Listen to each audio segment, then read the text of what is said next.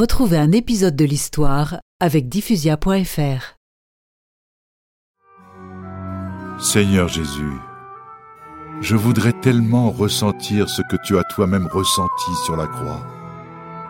Je voudrais que mon cœur s'emplisse d'amour comme le tien, lorsque tu souffrais sur la croix pour racheter les péchés des hommes. Alors François ouvrit les bras, et malgré ses yeux presque aveugles, une croix lumineuse lui apparut, et il ressentit la douleur des clous dans ses mains, ses pieds, et celle du coup de lance dans le cœur. Alors il était en sang? Lorsque la croix lumineuse disparut, oui. Les mains et les pieds de François étaient ensanglantés, comme si on les avait percés avec des clous. Son côté saignait, et sa tunique était rouge de sang. C'est ce qu'on appelle des stigmates.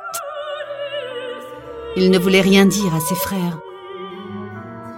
Mais comment cacher tout ce sang et ces plaies? Mais qu'as-tu, François?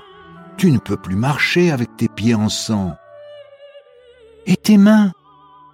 Et, et ton côté? Mais, mais c'est un miracle. François arbore les stigmates du Christ